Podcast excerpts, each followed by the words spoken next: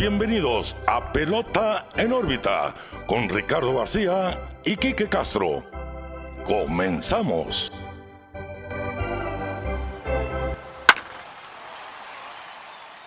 Bienvenidos nuevamente a Pelota en órbita. Los saluda como todas las ocasiones Ricardo García, acompañado de mi amigo y su amigo Quique Castro. ¿Qué onda, Quique? Dime cómo. ¿Qué tal, Ricardo? Muy bien, aquí seguimos encerrados, pero feliz. Una semana más de pelota en órbita, eh, listos para platicar una vez más de una leyenda del béisbol. Eh, pues un jugador que en una sola palabra podemos decir eh, que era increíble. Sí, estoy totalmente de acuerdo con eso. Antes de comenzar, yo los quiero invitar a que nos sigan en las redes sociales, Pelota en órbita, en todas partes, Twitter, Instagram, Facebook, ahora también YouTube, donde hemos estado subiendo todos los episodios. Ahí podrán encontrar nuestro contenido, clips, imágenes, datos curiosos y también las noticias alrededor del mundo de las grandes ligas. El episodio eh, anterior hablamos de la propuesta 2020 de la temporada posible la cual esperaba la respuesta de los jugadores el pasado 22 de mayo, pero no, no, no llegó esa respuesta, así que si estaba complicado el panorama de una temporada, yo pienso que ahora lo está más, se está retrasando esa respuesta y por algo es, Quique. Sí, llevan, eh, llevan mucho tiempo debatiendo las autoridades de las grandes ligas y la asociación de jugadores, pues en llegar a un acuerdo justo para todas las partes y más que nada para asegurar eh, pues vaya la, redundancia, la seguridad y la salud de todos los jugadores. Sí, estoy de acuerdo. Y bueno, sin más preámbulos, comenzamos con el episodio de esta semana. Ya vieron la portada, ya vieron la publicación.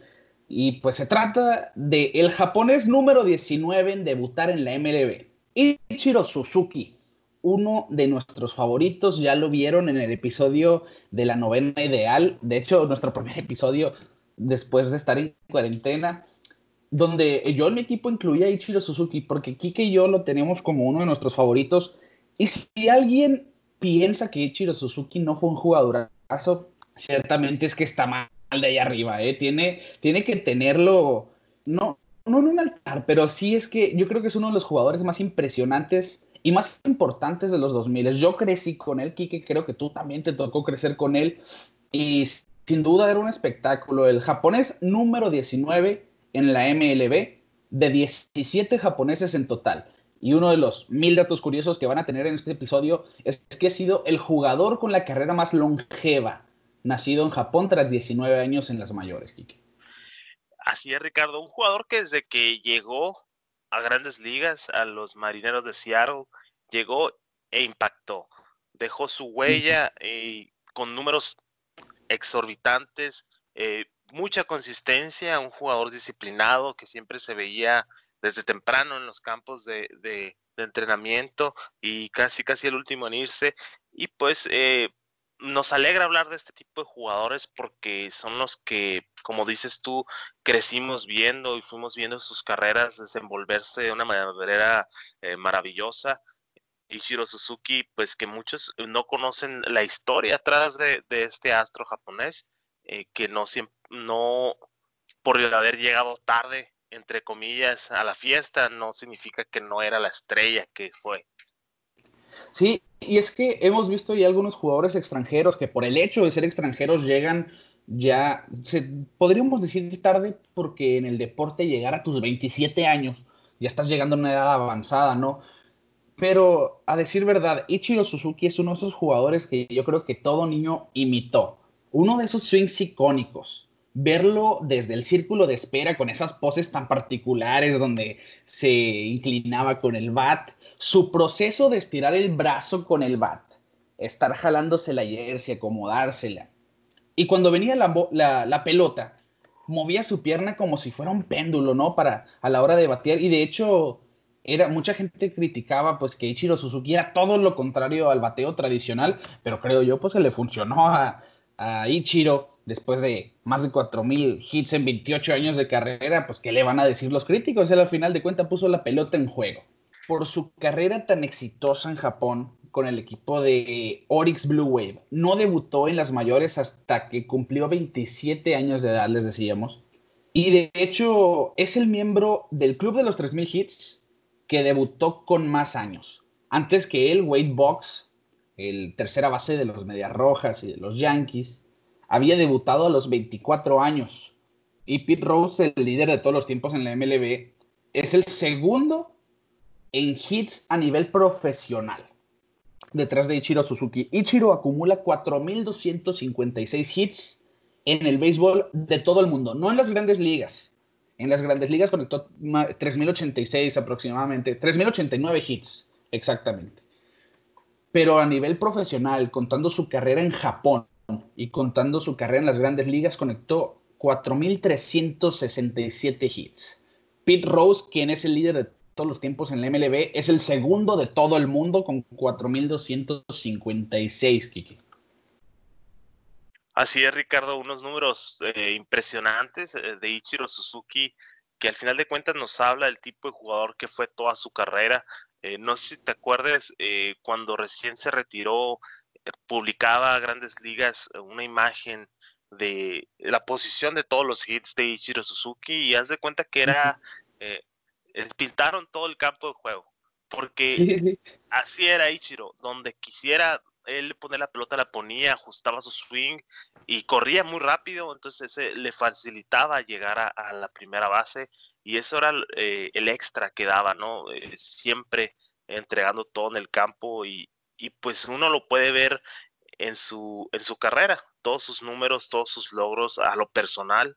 Una lástima que estuvo eh, en un equipo que la verdad pues quedó de ver y ha quedado de ver con muchas estrellas eh, no tuvo el éxito como, como se hubiera querido, nunca se pudo vestir con el anillo de serie mundial, pero bueno, eso es punto y aparte. Eh, Ichiro ha sido y será uno de los mejores jugadores que, ha habido en grandes ligas. Sí, y eso que decías, ¿no? Su habilidad de poner la pelota en el terreno de juego era impresionante. Yo pienso, Tony Wynn, Mr. Padre, uno de los mejores bateadores de los últimos años, que en paz descanse Tony Wynn, tenía una habilidad pero descomunal para poner la pelota en juego, para ponerle el bate a la pelota. Yo siento que Ichiro Suzuki es el único jugador que tenía la habilidad del mismo nivel que Tony Wynn. No importaba dónde venía el picheo, no importaba si iba adentro, si iba fuera de la zona de strike incluso, pues lo que le dicen los slaps hitters, ¿no? Que rebanaban la pelota hacia la banda contraria para conseguir el sencillo, encontraban la raya de tercera o jalaba la pelota con fuerza también por el lado de primera. Y Chiro tenía esa noción de la zona de strike, esa habilidad para darle a la pelota por donde viniera, que pues a final de cuentas yo siento que es uno de los jugadores que han visto las grandes ligas más difíciles de dominar y de hecho pues su porcentaje de envasado de todos los tiempos lo dice, ¿no? De hecho, Quique, si hablas tú de el mejor primer bat de todos los tiempos, ¿quién se te viene a la mente? Pues eh, podemos eh, decir varios nombres, pero yo creo que el que está hasta arriba, pues es eh, Ricky Henderson. lo platicábamos hace un momento fuera de la transmisión, que Ricky Henderson te daba esa habilidad de irte eh, de solo envasarte a una carrera casi automático. Eh, esa era la gran habilidad de Ricky Henderson, envasarse y moverse en las bases. Lo que le dicen el, triple a la Ricky Henderson, ¿no? Base por bola, se roba segunda y se roba tercera. Así es, y por eso él es el dueño del, récord, que se va a hacer muy difícil que se rompa eh, de bases robadas, pero Ichiro también yo creo que le hace la competencia por el simple hecho de lo que tú decías, eh, podía poner la pelota donde él quisiera. Y no solo eh, con, haciendo swing, eh, también al tocar la pelota, si él veía la oportunidad, tocaba la pelota y se envasaba. Entonces, eso habla de, la habilidad como bateador, no solo de hacer swing, sino que eh, leer la posición de los jugadores y ver eh, quién, e, con quién estás jugando y cómo la posición del juego. Eh, es una mente de béisbol muy grande, entonces pues está debatible Ricardo, no sé cuál sea tu opinión. Sí, es que Ichiro Suzuki era un jugador audaz, como, decimos que tenía colmillo, ¿no? Sabía cómo le estaban jugando, aprovechaba la situación, conseguía el imparable, pero si muchos piensan que Ricky Henderson es el mejor primer bat de la historia, pero para mí es Ichiro Suzuki. De hecho, no, no lo digo sin argumentos, Kike, porque Ichiro Suzuki es el bateador que cuando estaba en el primer puesto de line-up tuvo el promedio más alto, con 323 de promedio desde el primer puesto de la alineación. Y aparte, pues, compagina eso con sus 500, más de 500 robos de base, ¿no? Ichiro en su temporada de novato robó 56 almohadillas. Estamos hablando de más de 200 hits con 56 robos de base, 120 o más carreras anotadas. Claramente Ichiro Suzuki también era una máquina en las almohadillas. Y mucha gente piensa, pues bueno, Ichiro era un corredor veloz, pero hasta ahí. Pero si algo lo caracterizó es que era agresivo. Y para mí, Ichiro Suzuki es el mejor primer bat que han visto las grandes ligas. Sí, eh, puedo, puedo eh, concordar contigo, Ricardo, porque sí, eh, es muy cierto lo que dices tú. más que nada la mente de béisbol que era Ichiro Suzuki, siento que habla mucho sobre él. ahorita que tú hablabas de su temporada de debut, pues mira, 27 años en el 2001, llevándose el, jugador más valioso y el novato del año. Algo que la verdad es un logro impresionante. De hecho, que solo dos personas en la historia lo han logrado. Fred Lynn, el jardinero de los Medias Rojas en 1975 e Ichiro Suzuki en el 2001. Solo dos han sido novatos del año y MVP en una misma temporada. Pero ese es solo una pequeña muestra de todos los trofeos y logros que tiene Ichiro Suzuki en su carrera del béisbol. 3.089 hits, que lo posicionan en el puesto 24 de todos los tiempos, detrás de personas como Dave Winfield, Alex Rodríguez, Tony Wynn, Mr. Padre, que mencionábamos. Y es uno de los siete jugadores que han obtenido 500 robos de base y 3.000 hits. Y es el primero precisamente desde Ricky Henderson. 311 de promedio de por vida.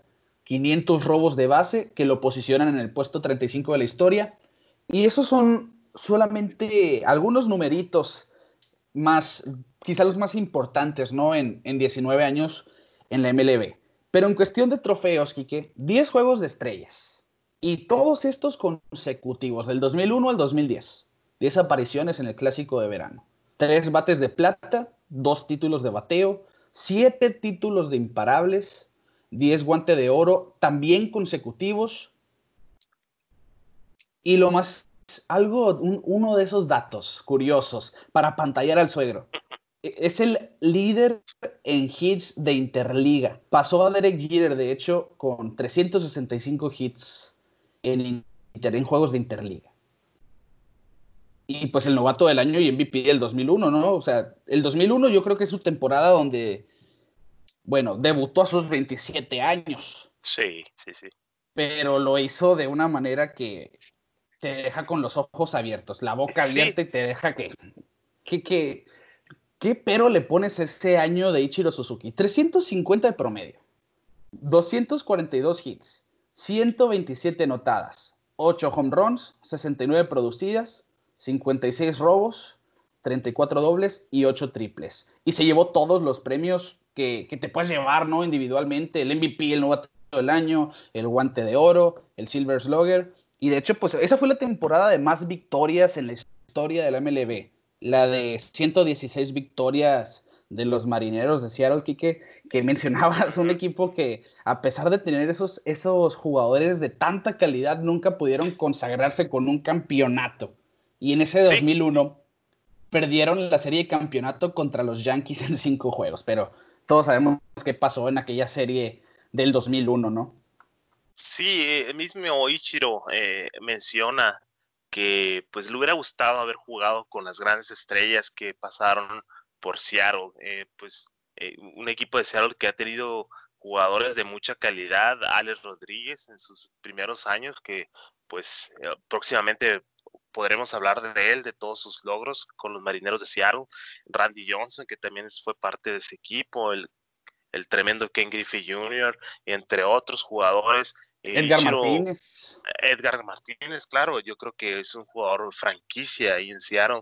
Eh, eh Ichiro no le tocó eh, jugar con ese tipo de jugadores y le hubiera, él mismo dice que le hubiera gustado haber vivido en la pelota junto con ellos, mm, pero pues llega a los 27 años a Seattle, la verdad, novato no era, ya venía de una gran carrera en Japón, de poner buenos números, de ser una superestrella y, aquí eh, pues casi casi nadie lo conocía. Y eso es algo eh, clave Ricardo que hay que resaltar que pues Ichiro es, fue de esos jugadores que hicieron ese puente entre Japón y Estados Unidos. Eh, yo creo que después de la llegada de Ichiro se fue viendo más y más la llegada de jugadores japoneses porque pues ya se volteaba a ver aquella liga, a los talentos que había en aquella liga que hasta la fecha pues llegan aquí, sorprenden. Hay gente que dice pues que no son jugadores de calidad, muchos eh, jugadores que vienen de, Japón, pero no se puede negar el talento que hay en, la liga japonesa. Sí, Sí, de hecho, Japón se considera como el segundo país más fuerte en cuestión de béisbol, ¿no? La, liga japonesa se considera la segunda más fuerte del mundo. Pero las complicaciones de, de traspasar jugadores de allá hacia Estados Unidos es lo que ha limitado el número de japoneses en grandes ligas. Solamente 67, estamos hablando, pues que realmente son pocos, son, son pocos japoneses. Y Ichiro Suzuki es el número 19, pero para mí el más importante de, toda Asia, no solo de Japón, de toda Asia. Y también ahorita que mencionabas el equipo de los marineros de Seattle, yo creo que solamente Ken Griffey Jr. y Edgar Martínez podrían estar por encima de Ichiro Suzuki en cuestión de importancia para, para esa franquicia.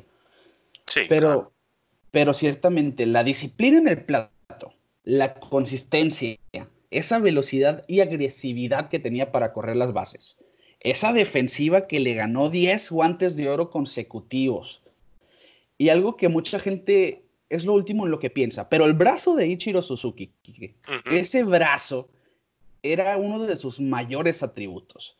No sé si recuerdas ese tiro a tercera desde el jardín derecho donde sacó a Terrence Long, que todo el mundo se quedó anonadado, ¿eh? porque es que la verdad, para Ichiro Suzuki tirar a las bases era como tirar un dardo a un blanco. Sí, sí, de hecho, eh, no sé si te acuerdas eh, que había un comercial que decía que salía Ichiro Suzuki, que le iban pasando una pelota o le iban pasando cosas y, a tirar a, ciertos objetivos en, modo de, pues también de, risa, ¿no? De, ver sus habilidades, igual al, bat que le, tiraban cosas para que bateara. Eh, pues es que era un jugador muy completo, Ricardo, la verdad. Era un jugador de cinco, de cinco herramientas y lo vimos toda su carrera, pero pues al final de cuentas eh, muchos uh, tiene, tiene también sus críticas hacia él, ¿no? Porque pues se dice que también fue un jugador sobrevalorado, que no, que en verdad... Pero sí, que, siento yo que todos los jugadores, bueno, siempre van a decir que estuvieron sobrevalorados. Siempre, o sea, y para mí lo, lo sobrevalorado, al final de cuentas, es porque quieran o no, es que fue bueno, ¿no? ¿Qué tanto? Pues cada quien lo discutirá. Pero la verdad es que Ichiro Suzuki era un jugador que conocía sus atributos y le sacaba jugo. Claro. esa habilidad de sorprenderte con el toque sorpresa. Bájame la redundancia, ¿no? El toque sorpresa de Ichiro Suzuki lo hacía llegar fácil la primera porque sabe que tiene velocidad, sabe que tiene control sobre la pelota. Y pues cuántos hits no consiguió, ¿no? Así con, con infield hits. Y de hecho, nadie en la historia tiene más temporadas de 200 hits que Ichiro Suzuki. Solamente dos jugadores han tenido 10 temporadas de 200 hits. Pete Rose, el rey del hit de las grandes ligas, es el único que aparte de Ichiro tuvo esta hazaña. Pero Pete Rose no lo hizo en años consecutivos. Ichiro Suzuki desde su debut en el 2001 hasta el 2010 conectó más de 200 hits. Era simplemente una, una regadora de hits, ¿no? Sí. Sí, y consistente, Ricardo. Esa es la, yo creo que es la clave eh, con Ichiro Suzuki, la consistencia. Sí, a los últimos años de su carrera, pues eh, se vio ese bajón natural, ya estaba tirando a los 40, se retiró a los 45 años de edad, casi casi lo retiraron porque él no quería retirarse del béisbol, eh, él quería morirse con el bat en la mano, pero bueno, Seattle le hizo pues yo creo que uno de los mejores homenajes, Ricardo, no sé si, si opinas lo mismo, al retirar a Ichiro Suzuki en Japón.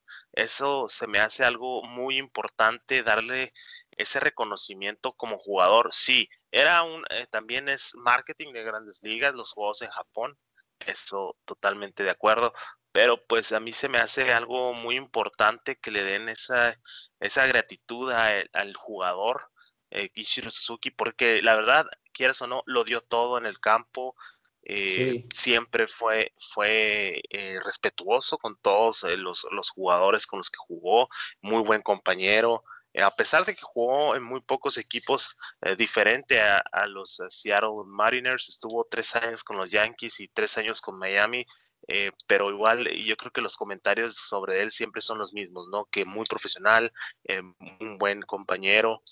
Y pues, y lo puedes ver en sus números, ¿no? Eh, jugó casi todas, nomás dos temporadas, jugó menos de 100 juegos. Eso para mí es algo impresionante, pues que te habla que, pues, no sufrió muchas lesiones, estuvo consistente en su juego, entonces, eh, habla mucho, eh, la carrera de, de, Ichiro Suzuki engloba muchas cosas que al final de cuentas no, no todos lo pueden apreciar como en verdad es.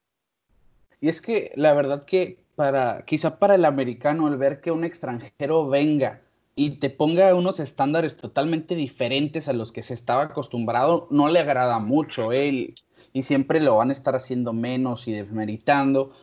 Pero este comentario del escritor del San Francisco Chronicle, Bruce Jenkins, a mí me llama mucho la atención. Dice, no hay nadie como Ichiro en cualquier liga. Nunca ni jamás. Eh, existe en su propio mundo. Juega siempre al 100% de una manera totalmente diferente a los demás. Y a pesar de que este juego está acostumbrado a los bateadores que cachetean la bola, entre comillas, nadie lo hace con tanta naturaleza como Ichiro Suzuki. Eso es de lo que hablábamos, ¿no? O sea, su habilidad para ponerle el, bate en la pelota, darle a la pelota al, picheo como viniera. Él encontraba la manera de, de conseguir imparables, ¿no? Y termina ese comentario diciendo que ocasionalmente se iba para la calle pero que a pesar de que los pitchers pensaban, ya encontré esa fórmula para sacarlo, para dominarlo, y que lo juraban, simplemente terminaban, eh, pues, en vergüenza, ¿no? Porque era todo lo contrario. Ichiro Suzuki siempre, siempre tuvo ese dominio sobre el picheo opositor. Estamos hablando 10 temporadas, que de 200 hits. Uno diría que después de esa temporada de novato, donde donde pues llegó conectando, llegó conectando 242 imparables en 2001. Uno pensaría que para el 2002 su, su productividad en cuestión de hits iba a bajar, pero abruptamente, y no, no fue así. 208 hits para seguirle, 212 hits en 2003, 262 hits en 2004. Simplemente no le pudieron agarrar las placas, como decimos, a Ichiro. Sí, no había manera, Ricardo, no había manera de dominar a Ichiro Suzuki porque él parecía que, que, que sabía dónde le iban a tirar y, como dices tú, muy natural al momento de hacer su swing para, para poner la pelota en juego. Y esa era, era la base de su, de su mentalidad al momento de batear, poner la pelota en juego. Porque, y aparte, él vivió en una era donde eh, lo, principal era el home run, eh, donde todos quieren irse a la calle, todos quieren pegar el tablazo. Y Ichiro no, Ichiro eh, tenía su plan de juego, poner la pelota en movimiento. ¿no? Sí, hitito y donde fuera. Así de fácil, Ricardo. No sabían, el, el, opositor no sabía en dónde iba a caer la pelota, porque podía ser un hit enfrente del pitcher, un, un hit atrás del tercera base, un hit pegado a la barda. No sabían para dónde iba a ir ese hit, pues y era lo. ¿Cómo le juegas a Ichiro, no?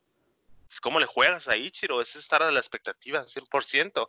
Hablamos del toque de bola eh, eh, impresionante que, que efectuaba Ichiro. Entonces, eh, yo creo que eh, su carrera es una carrera hermosa, mágica, que todo el mundo eh, lo pudimos ver, pero pues entra lo que tú dices, la polémica al final de cuentas. Muchos consideran a, Ichiro Suzuki el rey del hit y pues está un señor ahí sentado con un asterisco en la frente, Pete Rose, que, que no lo dejan, no lo dejan ser parte de la fiesta por otras cuestiones fuera del juego pero que él es el líder. En verdad, él es el líder en grandes ligas sobre en cuestión de hits.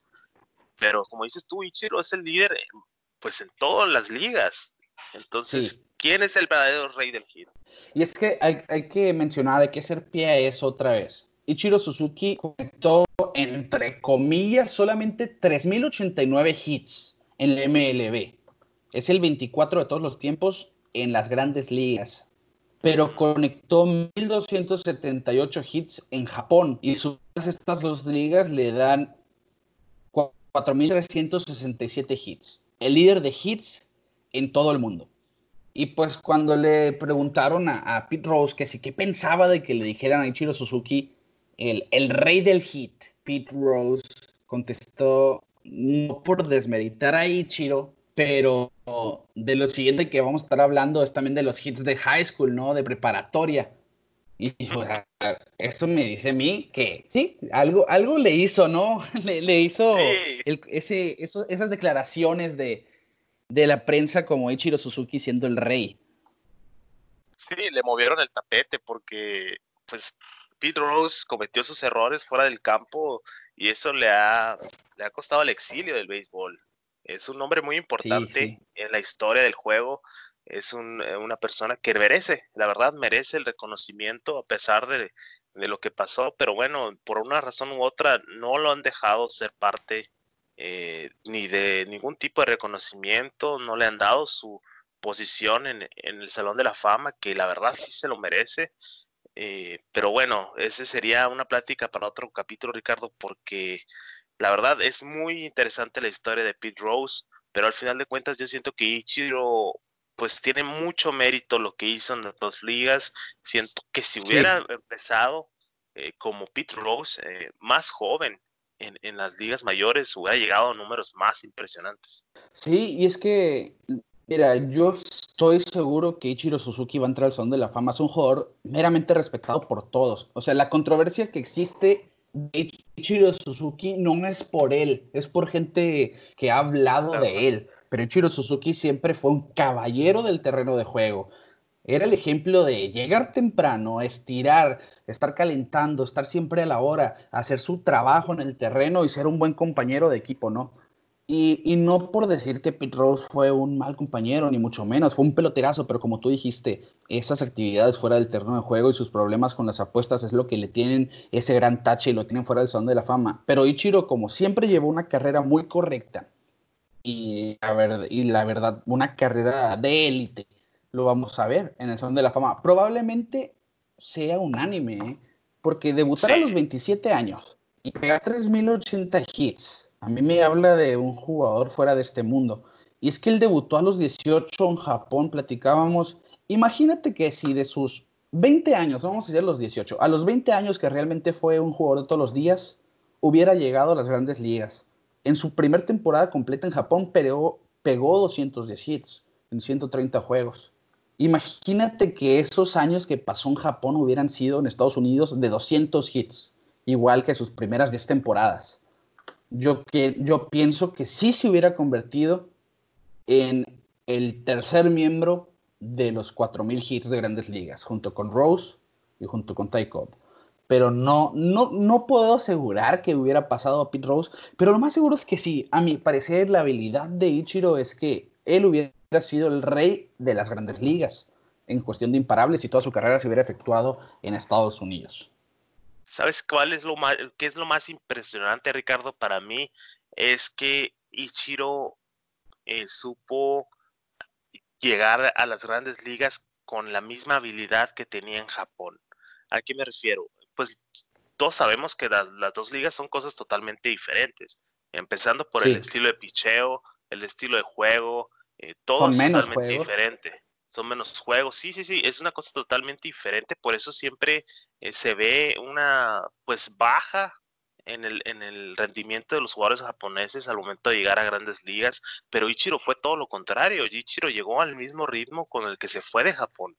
Eso es algo que se me hace impresionante, porque podemos ver, por ejemplo, el último caso, eh, el de Chohei Otani, que llegó a grandes ligas, sí, eh, teniendo éxito, pero pues eh, al poco tiempo se lesionó. Entonces, eh, son cosas que se ven muy, muy seguido, por, será por el tipo de pelota, por los horarios, por lo que sea, pero se ve, se ve ese cambio de, una liga a otra, cómo los jugadores japoneses tienden a lesionarse. También podemos hablar de, de, de, Daisuke Matsusaka y otros jugadores que tuvieron poco éxito porque al final de cuentas no se supieron adaptar a la liga. Pero Ichiro, todo lo contrario, llegó sí, fue esa al mismo ritmo. Sí, y eso te habla del tipo de jugador que era Ichiro Suzuki. Eso lo pone punto y aparte de todos los demás jugadores de grandes ligas y de Japón. Sí, y es que lo hemos visto en la gran mayoría de los jugadores que llegan a la MLB y sufren de lesiones. Tanaka, Yu Darvish, decías, eh, Matsusaka. Ahora estamos viendo pues también a Chohei Otani, ¿no? Que, que probablemente sea el estandarte de Japón ahora en la MLB. Pero Ichiro Suzuki fue el único que, que fue longevo, tenía buena, buena estamina, tenía buena durabilidad, no era un jugador que se lesionaba. De hecho, tenía temporadas de. Tiene una temporada de 162 juegos, sí, Chiro. Y la gran mayoría de sus temporadas pasó los 150 juegos. Fue un jugador que siempre estuvo en el terreno de juego hasta ya sus últimos años, ¿no? Ya en sus 40 fue cuando empezó a haber 140 juegos por temporada, 136, pero a sus 40 años estar jugando 143 juegos por temporada, pues estamos hablando de que era un jugador que se podía mantener sano. Todavía 136 juegos eh, en el 2017 a los 43 años es un número impresionante, Ricardo, no es cualquier cosa. Ya los últimos años, bueno, el 2018 sí vio poco juego, y en el 2019 solo participó en los dos juegos de exhibición, eh, bueno, de los dos juegos que hubo en Japón, porque sí no fueron de exhibición, fueron de temporada regular, eh, pero al final de cuentas te está hablando, como decíamos, del jugador que era, constante, eh, con una habilidad tremenda, durabilidad tremenda, es lo que lo pone más allá de cualquier jugador. Y como tú decías, yo siento que es un salón de la fama, sí o sí. Sí, totalmente de acuerdo. Y aquí te va una de esas razones para entrar al Salón de la Fama. El récord de más hits en una temporada. George Sisler, el primera base de los St. Louis Browns, duró 84 años en el trono de más imparables en una sola temporada. 257 hits totales. El primero de octubre de 2004, Ichiro Suzuki batió dos imparables, dos hits, contra Ryan Drees de los Rangers de Texas. El primero de esos hits para empatar el récord de Sisler. Y el segundo para romperlo con 258 totales. Un récord que duró 84 años. Llega este japonés en el estadio de su equipo, de los Marineros de Seattle, y conecta dos imparables para coronarse el nuevo rey del hit en una campaña terminó la temporada con 262 hits en total. rompió el récord por cinco imparables. Y de hecho, las hijas de George Sisler estuvieron en ese juego donde rompió el récord y lo felicitaron por, por el hit número 258. Fíjate, se me hace algo muy, muy bonito, ¿no? Porque hablábamos, por ejemplo, del récord de Roger Maris. Sí. Al momento de que Roger Maris pasó a Babe Ruth, había mucha controversia de no, cómo va a romper el récord de una leyenda como Babe Ruth y menos en más juegos y demás. Y aquí vemos pues el apoyo de los familiares, ¿no? De George Sisler, 84 años más tarde, hacia Ichiro Suzuki. Es algo, algo que se aplaude, ¿eh? algo, se ve cómo ha cambiado también el, pues, el pensamiento. Sí, totalmente. Ahora el béisbol es un juego más amigable. Ah, no sé si recuerdes, pues se decía que antes los jugadores ni siquiera se saludaban entre equipos rivales. Eh, era otra cosa totalmente diferente. Ahora se ve este tipo de cosas y la verdad, pues, eh, ¿qué más podemos decir de Ichiro Ricardo? Un jugador eh, que dejó huella y que va a dejar eh, mucho de qué hablar. Yo siento que ahora no lo vemos de la magnitud de lo que es porque es hace pocos que se retiró. Entonces yo siento que en unos años se va a apreciar la verdad, como en verdad debe ser apreciado. Ichiro porque siento que no le dan, sí es un jugador de renombre, pero siento que no le dan tanta importancia como deberían. Sí, estoy de acuerdo, es un jugador infravalorado, ¿eh? siento que no, no se le reconoce como se debería. Pero bueno, de hecho, Kike, eh, curiosamente, Ichiro tiene dos de las temporadas con más hits en la historia. La primera de 262 que hablábamos cuando rompió el récord de George Sisler. Y la número 10 cuando debutó en el 2001 porque conectó 242 hits. Los otros siete jugadores son de la antigua escuela, ¿no? Nombres como Ty Cobb, Roger Hornsby, Al Simmons y George Sisler dos veces. Lo vemos junto a esos nombres, estamos hablando, son palabras mayores. Ichiro Suzuki está entre leyendas, pero son de esas leyendas de la vieja antigua escuela. No estamos hablando de jugadores de los 80s, de los 90s. Estamos hablando de jugadores que rompieron todo tipo de paradigmas, ¿no? Que tienen estadísticas que hasta la actualidad nadie ha podido alcanzar. Bueno, Ichiro Suzuki se está codeando con ese tipo de nombres.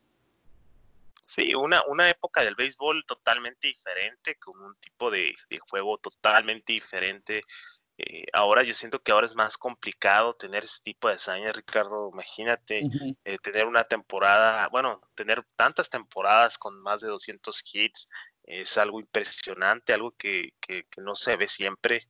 Y jugadores, pocos jugadores te dan esa, ese, esa imagen, ¿no? De lo que decías tú, el slap hitter, de, de poner la pelota donde sea. Yo creo que Tony Wynn y Ichiro Suzuki son los, eh, los que primeros que se te vienen a la mente con ese tipo de, de, juego, porque el señor padre era igual, eh, donde le pusieras la pelota y si lo por alguna razón no le pegaba en el turno siguiente, si le tirabas donde mismo, te iba a pegar hit. Entonces era, eh, es lo que habla el tipo de jugadores que eran, eh, que sabían ajustar, que sabían leer a sus, a sus pitchers y pues que se merecen ese reconocimiento y pues que van a ser recordados siempre por la afición del béisbol. Sí, sí, totalmente de acuerdo. Ichiro Suzuki, Ichiro Suzuki Kike, tuvo 10 apariciones en Juegos de Estrellas, todas ellas consecutivas. Pero yo creo que su momento más icónico fue durante el Juego de Estrellas del 2007, aquel en San Francisco. Pues de hecho, se convirtió en el único jugador con un home run de campo en un Juego de Estrellas una línea que llevaba lumbre al jardín derecho ante Chris Young. Y pues el batazo pega en la barda y el jardinero, que era Ken Griffey Jr., no la puede tomar porque la pelota pega en un ángulo extraño de la barda y le bota hacia el otro lado. Y pues vimos a Ichiro Suzuki técnicamente trotando por las bases. Sabía de su velocidad, sabía de, la, de dónde estaba la pelota y pues rodeó las bases como si nada y técnicamente notó caminando a home. Sí, porque e, ese estadio de San Francisco eh, tiene unos ángulos muy, muy extraños ahí en el jardín derecho. Es lo que se prestó a que Ichiro eh, tuviera esa hazaña del home run de campo. Y pues yo creo que fácilmente lo podía haber hecho muchas veces, ¿no, Ricardo? De esa velocidad, no cualquiera. Sí, sí, de, de hecho, eh, era reconocido por su capacidad de poner la pelota en los canales también, y en vez lo que hubiera sido para muchos un doble, para él un triple, algunos home runs de campo que para muchos jugadores hubieran sido eh, un triple, para él era home run de campo.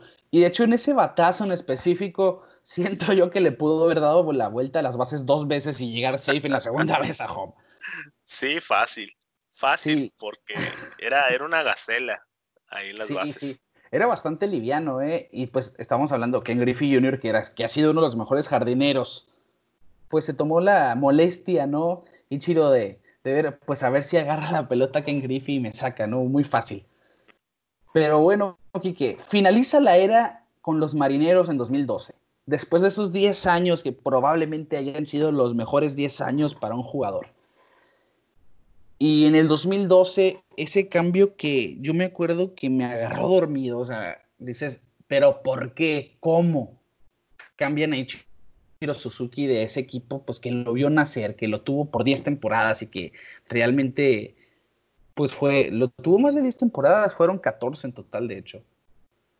Pero nadie, nadie supo hasta meses después que Ichiro fue quien solicitó el cambio a sus 38 años se sentía culpable de quitarle puestos a, los más jóvenes, porque pues los marineros en ese entonces, y yo creo que hasta la fecha, estaban en reconstrucción y lo cambiaron a los Yankees por, por DJ Mitchell y Danny Farquhar el 23 de julio del 2012. Sí, un cambio que, que nos agarró pues desprevenidos, pues si no íbamos a pensar que los de Seattle iban a cambiar a su jugador franquicia más importante después de los todos de los que ya hemos mencionado, Edgar Martínez, Ken Griffey Jr. Eh, lo cambiaron, y, pero yo no sabía ese dato, Ricardo, que él mismo había solicitado el cambio. Volvemos a, la clase de persona que era Ichiro, eh, que sabía que, pues no que su tiempo se estaba agotando, pero pues que ya no tenía cabida en la ahí la organización de los marineros de Seattle. De hecho, al final de su carrera, ya retirado, seguía yendo al, campo de juego uniformado y listo como si fuera a jugar, pero para ayudar a los jugadores, para ser ese mentor eh, con los jugadores jóvenes de los marineros de Seattle. Entonces, eh, estaba casado con, el oficio de ser beisbolista y pues eh, lo hemos repetido muchas veces y es porque lo hemos, porque lo veíamos, veíamos todo, todo lo que hacía, todo su trabajo se reflejaba en el campo. Entonces, una carrera impecable de Ichiro Suzuki que siento que no vamos a ver en estos ámbitos, ¿no? Sí, claro, y no vamos a ver algo parecido mucho tiempo. Sí, es que era, era un caballero, a pesar de que él pidió el cambio, todavía tuvo que, estuvo de acuerdo con las condiciones que le puso su nuevo equipo, los Yankees de Nueva York. Le dijeron, bueno, tú no vas al jardín derecho, vas al left field y vas a ser el noveno del lineup. Y en ocasiones te vamos a banquear contra los pitchers zurdos. Eso a mí pues me causa risa porque Ichiro batea mejor contra los zurdos que contra los derechos. Algo, esa, una de esas curiosidades. Un zurdo que batea bien contra los zurdos es difícil de encontrar. Pues Ichiro bateaba de 329 contra los zurdos y de 304 contra derechos.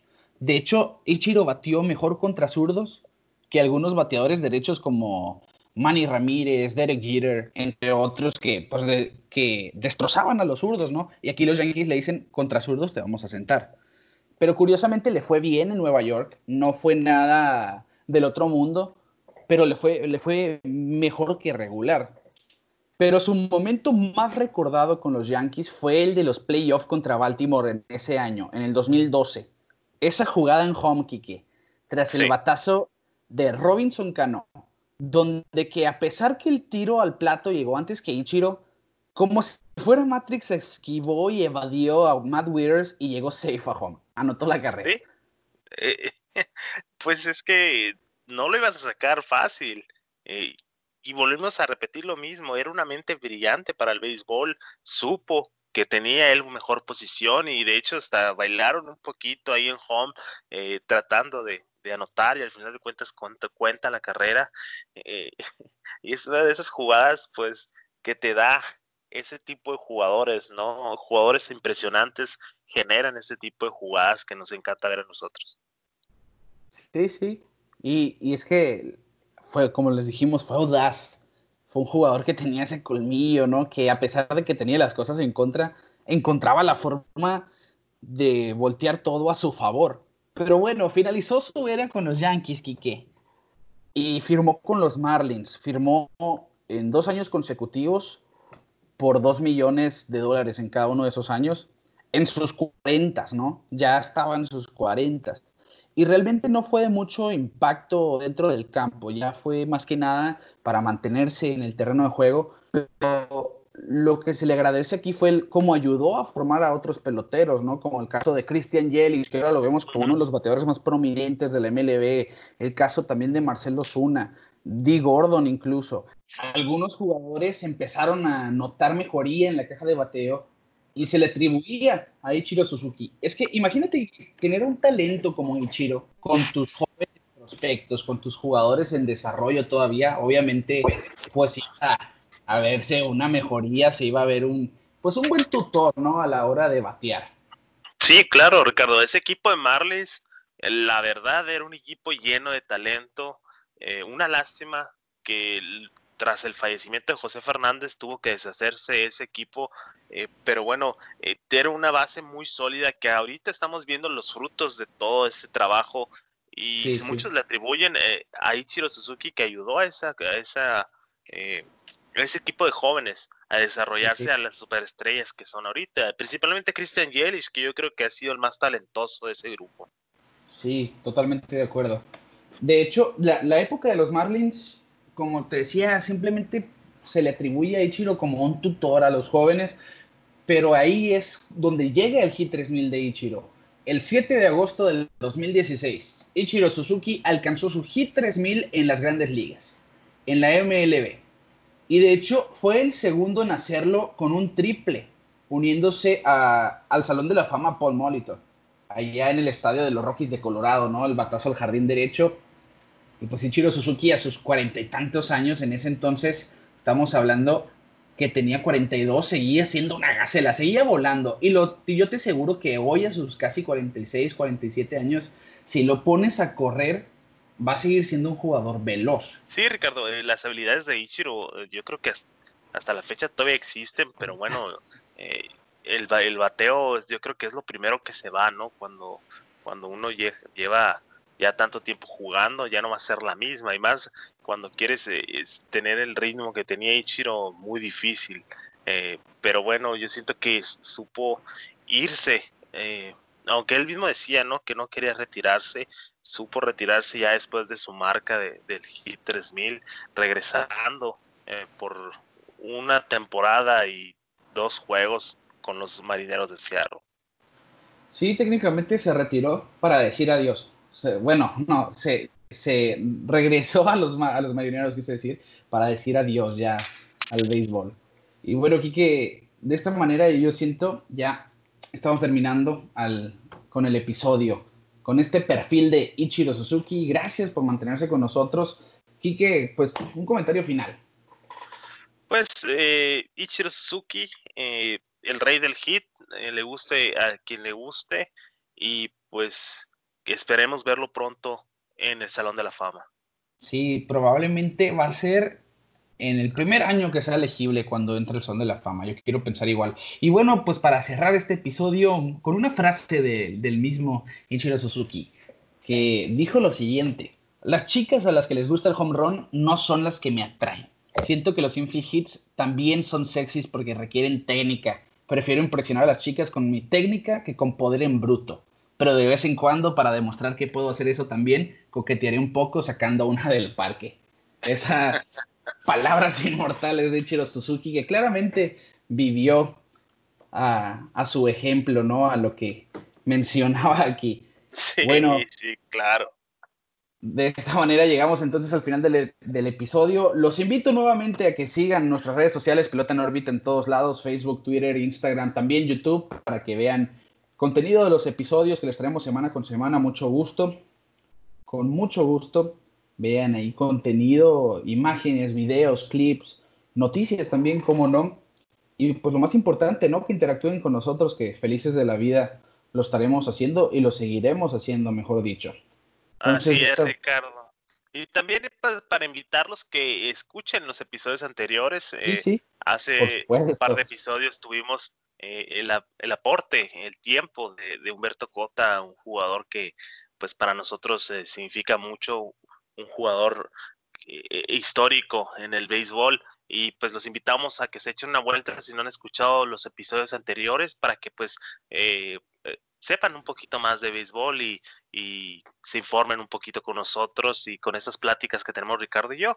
Y pues como dice Ricardo, síganos en nuestras redes y, y sigan al pendiente porque vamos a seguir preguntándoles de quién quieren que, hablemos, pues en estos tiempos que no tenemos temporada eh, estaremos hablando de los jugadores que vimos en, nuestros, en nuestra juventud. Así es. Entonces, de, de parte de Quique Castro y un servidor Ricardo García, les decimos que para nosotros Ichiro Suzuki es el rey del hit y nos vemos fuera de órbita.